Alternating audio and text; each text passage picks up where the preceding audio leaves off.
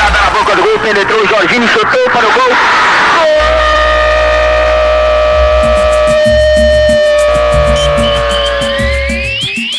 Vai descendo com perigo pela lateral da área. Atenção, na linha de fundo, levanta a bola para o gol. Gol!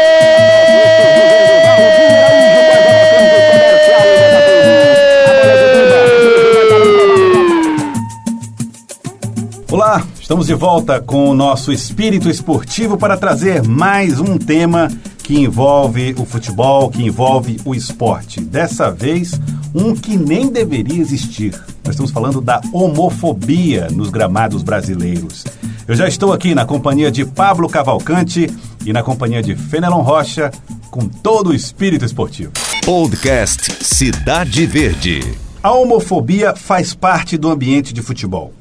Será que essa afirmação é correta? Ou a homofobia faz parte do futebol porque a homofobia faz parte do jeito brasileiro de encarar as coisas? Esse é um dos assuntos que nós vamos debater aqui no nosso é, Espírito Esportivo de hoje, saudando aqui o, o, o Pablo Cavalcante, saudando o Fenelon Rocha e pedindo primeiro a opinião de vocês.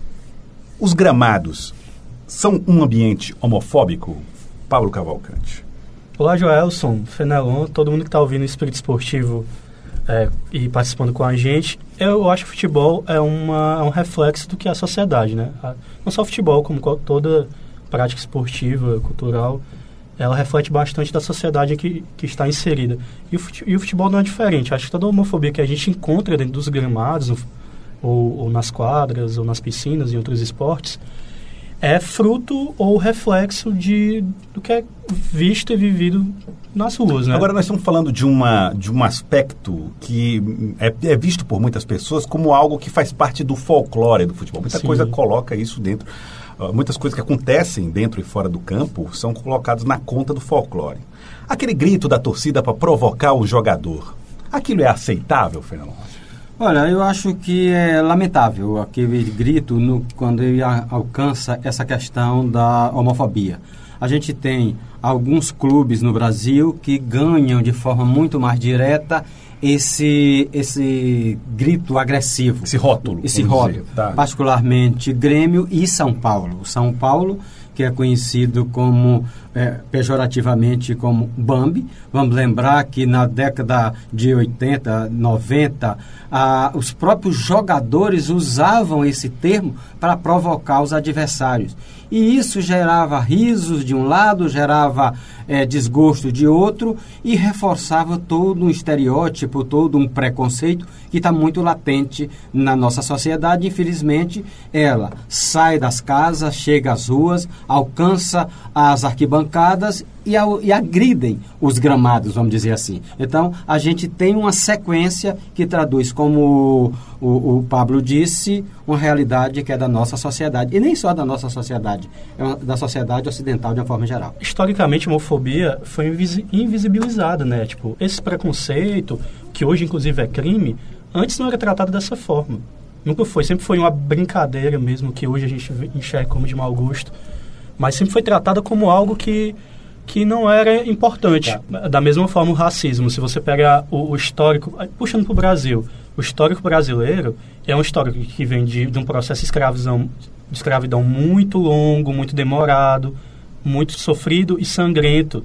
E, e, esse tipo de pensamento, esse tipo de visão não ia mudar numa canetada. É, como... Eu acho que ainda tem uma outra coisa no caso do futebol. O futebol ele tem uma visão machi, é, é, do Sim. machão, né? Do Sim. homem. Um espaço tanto, viril. Viril, exatamente. É tanto que diz, ó, futebol é coisa de homem.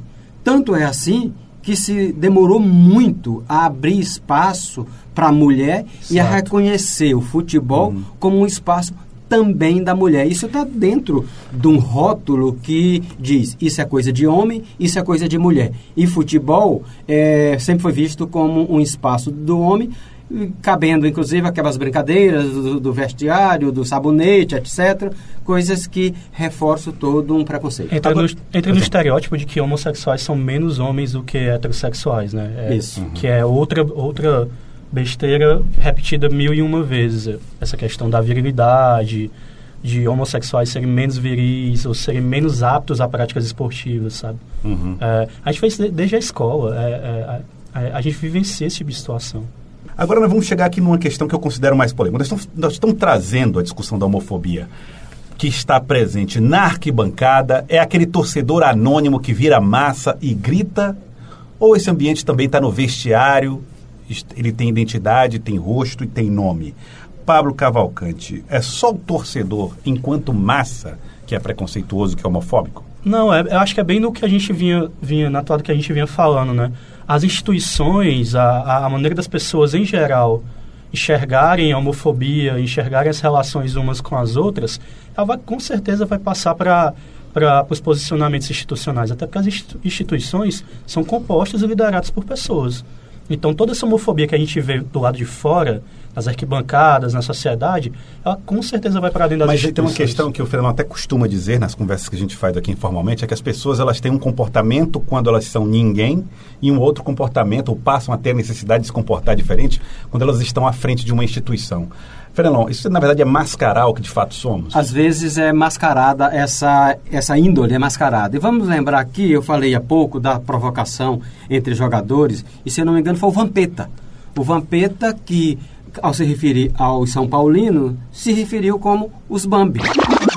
Eu não falo só aqui não pra vocês, eu falo com os caras diretamente. Eu tô sempre junto com o Reinaldo, que foi meu parceiro de Flamengo, o Kaká, Júlio Batista, Gabriel, Jean, que é meu conterrâneo. E onde a gente se encontra, eu chamo sempre de Bambi, né? Então você está vendo que todo esse preconceito também está dentro do, do, Do gramado, vestiário. está dentro do vestiário.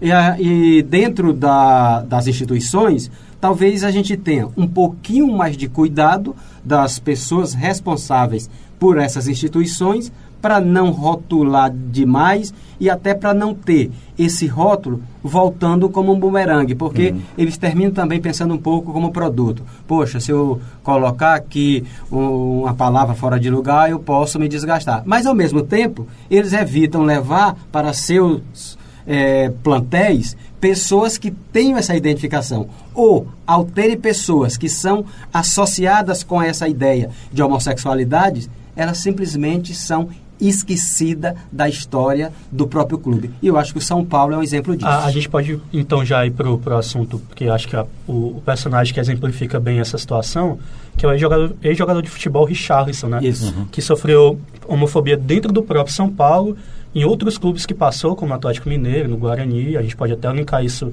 depois, e também por clubes que não passou, como o Palmeiras. O Richarlison, depois da passagem dele do- no São Paulo, ele foi. é, teve o nome ali ventilado no Palmeiras e a torcida do Palmeiras chegou a estender uma faixa estampada com a frase A homofobia veste verde. E na, e na, na ocasião, o vice de futebol do Palmeiras, que era o Roberto Friso, justificou o veto da contratação do jogador, dizendo que o Richardson é bom jogador, mas não seria absorvido por nossa torcida. Tá, então nós, nós estamos diante aqui de um problema importante. Porque se a torcida não o quer, e a torcida, como eu disse, não tem um rosto, ela é uma torcida, você não pode responsabilizar diretamente, embora possa, assim, você- Possa. você pode criminalmente até dizer, olha, e, e investigar e olhar.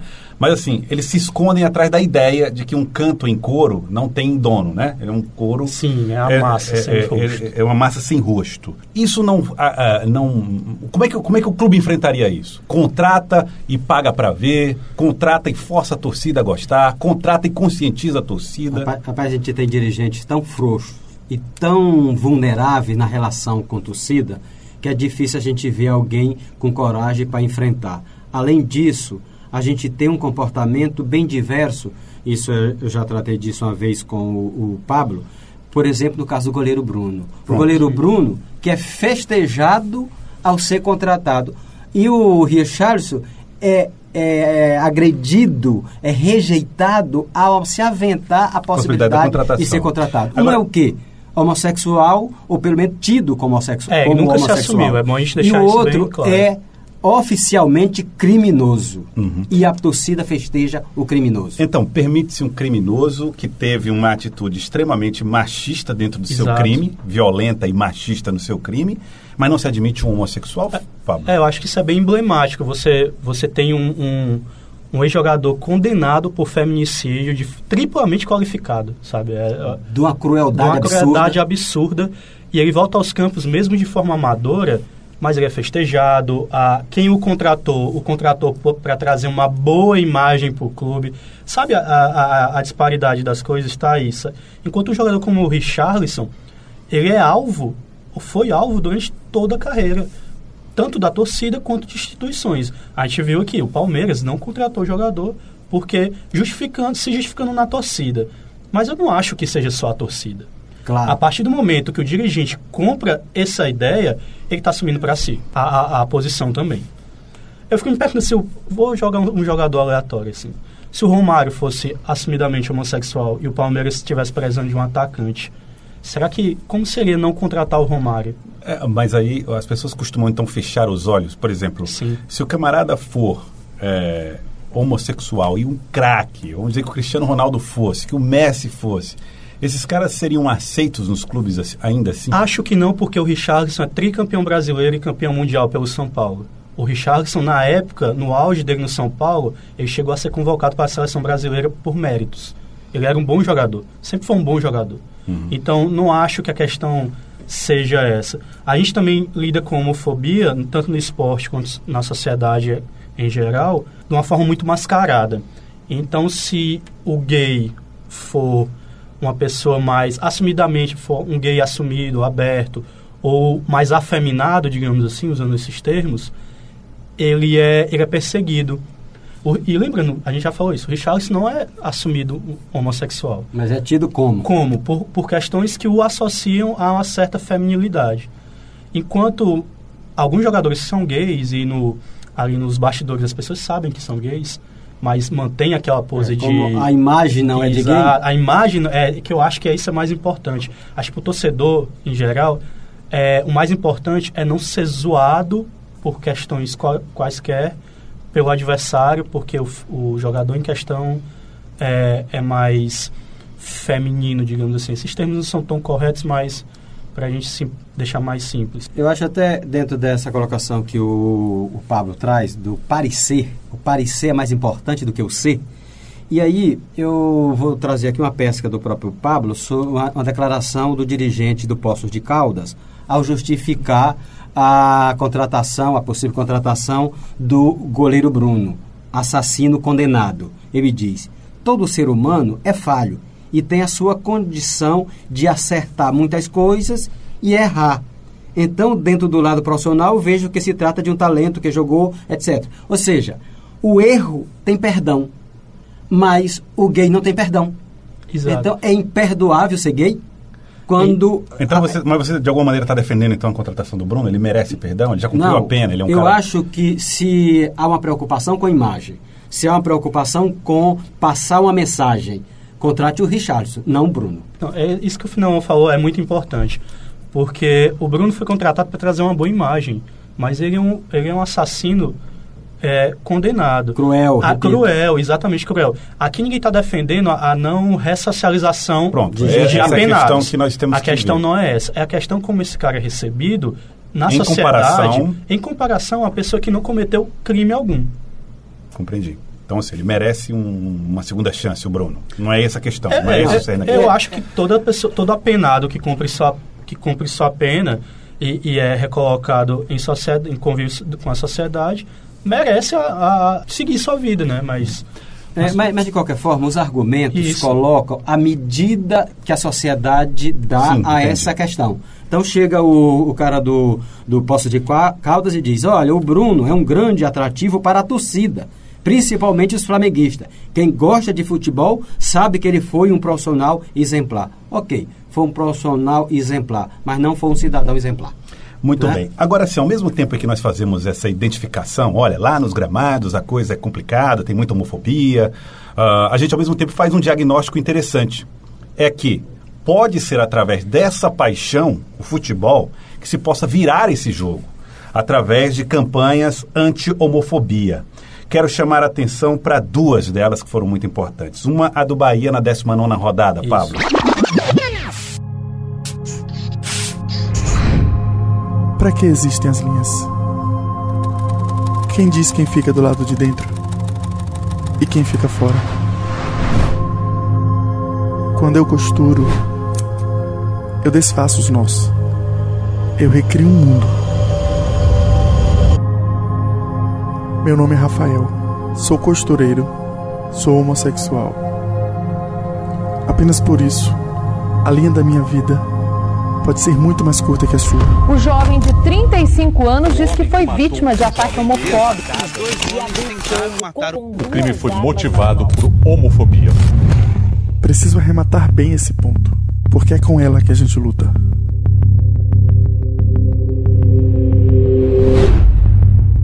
Agora vai ser assim. Sempre que alguém disser onde acaba meu campo, eu levantarei bandeira. O Bahia agora na 19 rodada do Brasileirão 2019, com um jogo contra o Fortaleza, no qual ele era mandante, ele fez, ele fez uma campanha, na verdade ele abraçou uma campanha que já existe mundo afora, de combate à homofobia nos espaços, grandes espaços esportivos e principalmente nos estádios. O que, é que o Bahia fez? Ele lançou uma peça publicitária nas suas redes sociais, nas suas mídias, é, contra a homofobia e em prol dessa união da, da, das pessoas dentro do estádio, com a, a fim de, de, de findar mesmo essa questão desses gritos homofóbicos, porque eu fico imaginando para quem é para quem é homossexual estar num, no estádio de futebol torcendo, Torcendo. pelo seu time, tá ali por amor pelo seu time e ver a sua própria torcida ofendendo o adversário com uma condição que tipo Que é normal pra é ele. completamente da, iner- é completamente natural para ele. Uhum. Fala pessoal, eu tô mandando esse áudio aqui pra vocês porque então, eu acabei não só imaginando e fui atrás de torcedores LGBTs que sofrem esse tipo de violência dentro do esporte. O Jefferson Silva, que é arquiteto e tem 28 anos, é torcedor do River e do Flamengo. Olha só que doideira, vejam vocês. Ele acabou topando conversar com a gente e compartilhou a experiência dele com o futebol. Ele é gay, nunca sofreu agressões físicas por sua orientação sexual, mas confessa que teme pela sua integridade física e lamenta também pelas sequências de ofensas, ofensas indiretas que ele acaba escutando, tanto nas arquibancadas quanto nos bares onde ele acompanha as partidas do seu time de coração. Eu particularmente nunca fui hostilizado, sabe? Nunca sofri assim a, a ameaça. Eu acho que muito pela galera não se dá conta de, de que eu faço parte do grupo LGBT. Mas eu já vi alguns casos de hostilização. Eu, eu sinto bastante desconfortável, é, mesmo quando não, não há um caso de hostilização diretamente com alguém da torcida, mas pela forma na qual a torcida se comporta em tentar denigrir a imagem, seja do jogador do time rival, seja do juiz ou do técnico, é, tentando agredir verbalmente, usando termos pejorativos em questão à, à comunidade LGBT, sabe? De chamar de, de viadinho, de boiola. Isso é uma questão que, por mais que você não esteja é, hostilizando ou ameaçando uma pessoa em si, mas não deixa de ser uma, uma agressão à, à comunidade. Usar essas esses termos de uma forma pejorativa. E isso é algo que deixa bastante desconfortável e que ainda é muito recorrente. Todo, todo mundo gosta de esporte, né?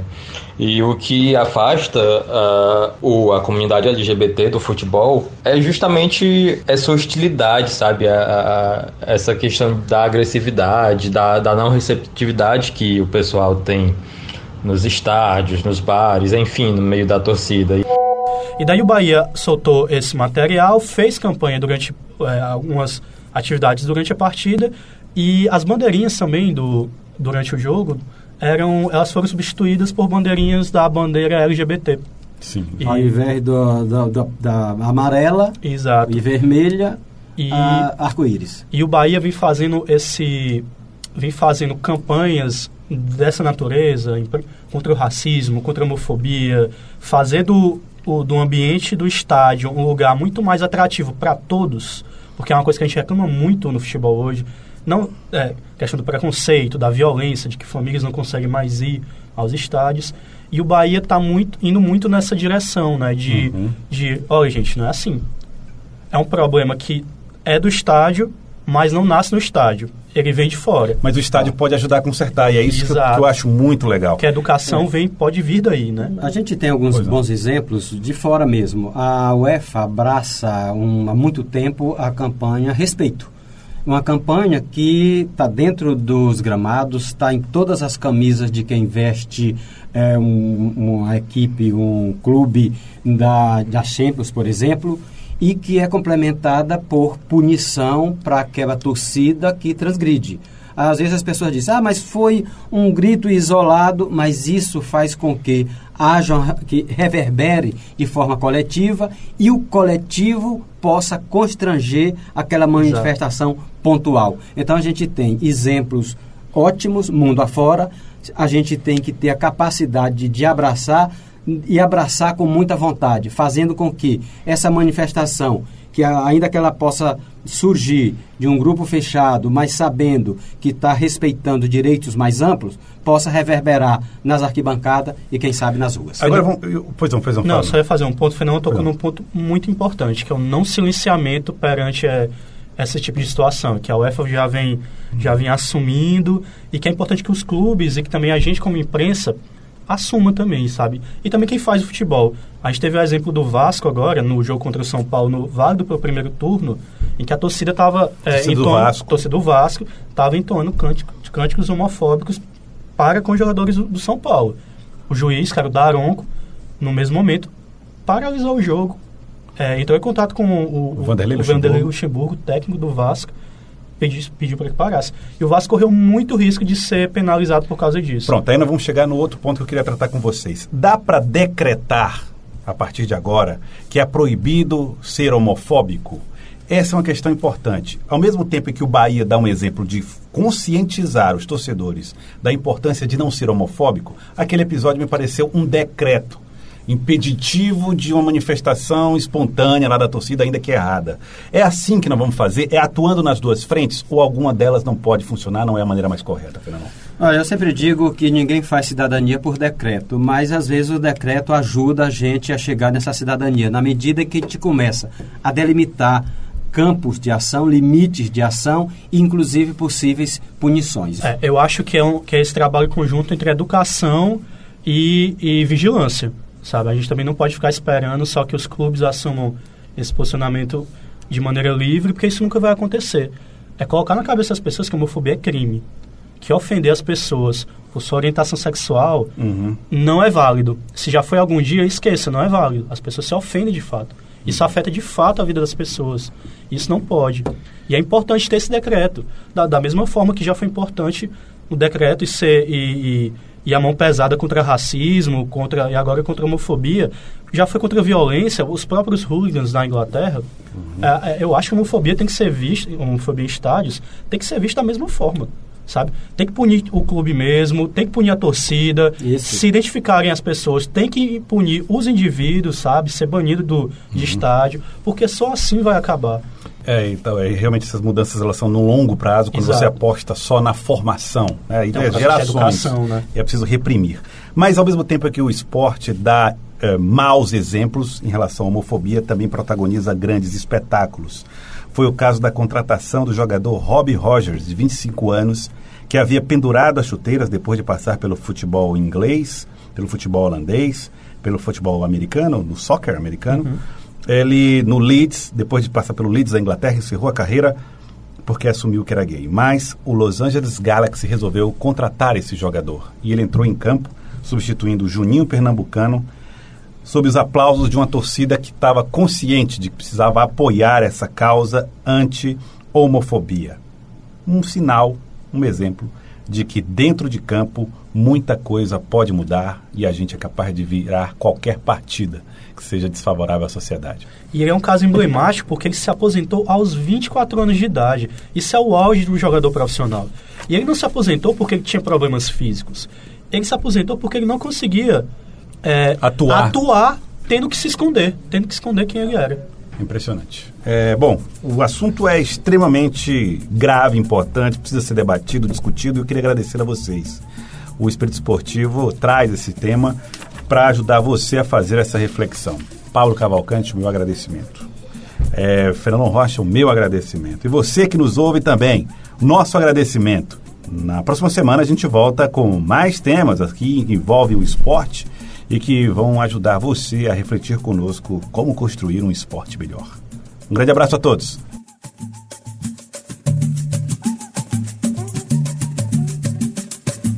Podcast Cidade Verde.